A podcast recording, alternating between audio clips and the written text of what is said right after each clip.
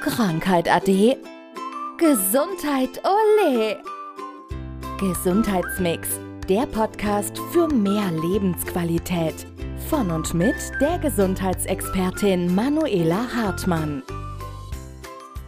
Wir sprechen heute mal über das Thema Hormone. Das heißt, das sind Botenstoffe. Das heißt, was machen die genau?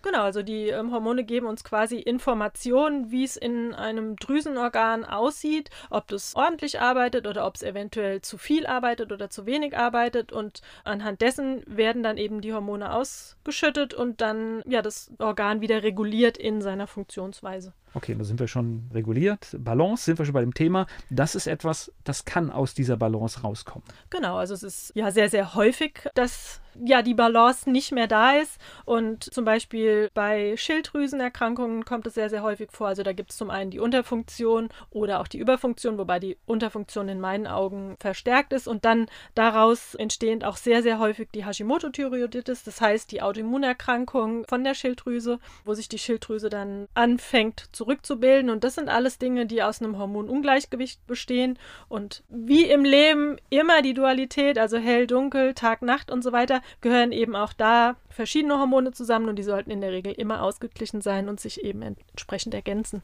Ich glaube, das Tückische ist, wenn da etwas aus der Balance kommt, dass das oft, ja, das sind Stimmungsschwankungen mhm. und das sind Dinge, die man ja im ersten Moment gar nicht so bewusst körperlich nimmt, sondern dass man einfach denkt, oh, ich habe halt heute schlechte Laune und sowas. Wie kommt man denn dem auf die Spur? Also viel über Beobachten und das sind oft ja so schleichende Prozesse auch, genau. Und Stimmungsschwankung ist auf jeden Fall schon mal ein großes Thema. Dann bei Frauen ganz, ganz häufig wird es ja dann auch im Zusammenhang mit der Periode gesehen. Es kann sein, wenn dann ja Hautunreinheiten sind, so um den Eisprung rum zum Beispiel, auch mal eine Scheidentrockenheit, wenn die Brüste spannen oder wirklich so dieses Gereiztsein vor der Periode ist. Also da sieht man schon, dass im Grunde die Hormone nicht im Gleichgewicht sind oder ja, wenn jemand abnehmen will und nicht abnehmen kann, obwohl er sich gescheit ernährt und so weiter, kann man da auch mal schauen, ob es nicht eventuell doch auch an den Hormonen liegt. Und was mache ich dann?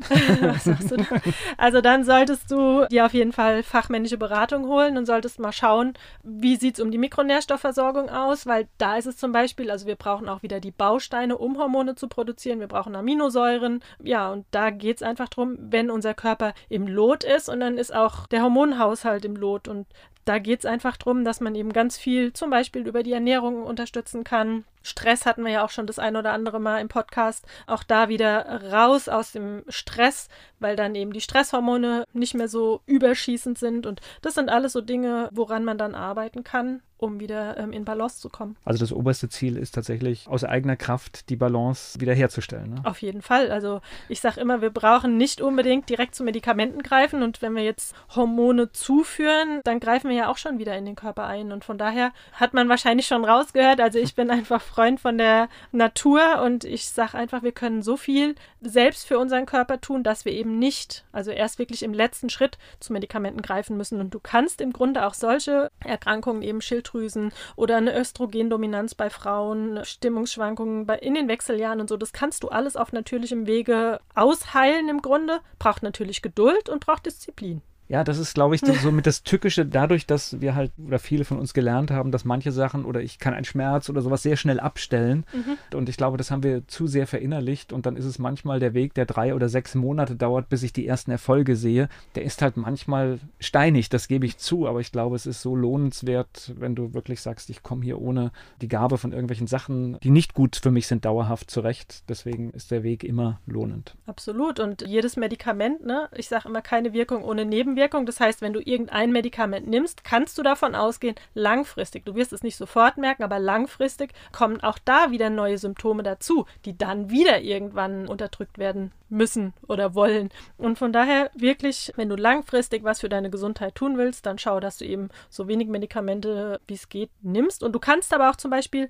was auch ja Hormonsystem betrifft, ist Diabetes. Und da rollen wir auf eine ganz, ganz große Welle zu. Und ich sage lieber vorher zum Beispiel schon eingreifen, dass es eben gar nicht dazu kommt. Und wenn jemand einen Diabetes entwickelt hat oder die Vorstufe zu einem Diabetes, wenn man es im Blut sieht, kannst du trotzdem wunder, wunderbar mit Unterstützung von einem Fachmann deine Werte wieder nach unten bringen und gegebenenfalls, wenn du schon Diabetes hast, sie so optimieren, dass du keine Medikamente mehr brauchst. Und das habe ich in meiner Praxis schon ganz häufig gesehen und ich bin immer wieder erstaunt, wie super das funktioniert.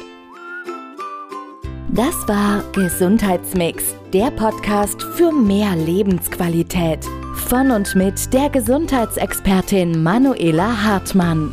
Die im Podcast dargestellten Inhalte dienen ausschließlich der allgemeinen Information. Sie stellen keine Empfehlung oder Bewerbung der beschriebenen oder erwähnten diagnostischen Methoden oder Behandlungen dar und ersetzen keinesfalls die Beratung durch Therapeuten. Bitte wenden Sie sich bei gesundheitlichen Fragen oder Beschwerden immer an die Therapeutin oder den Therapeuten Ihres Vertrauens.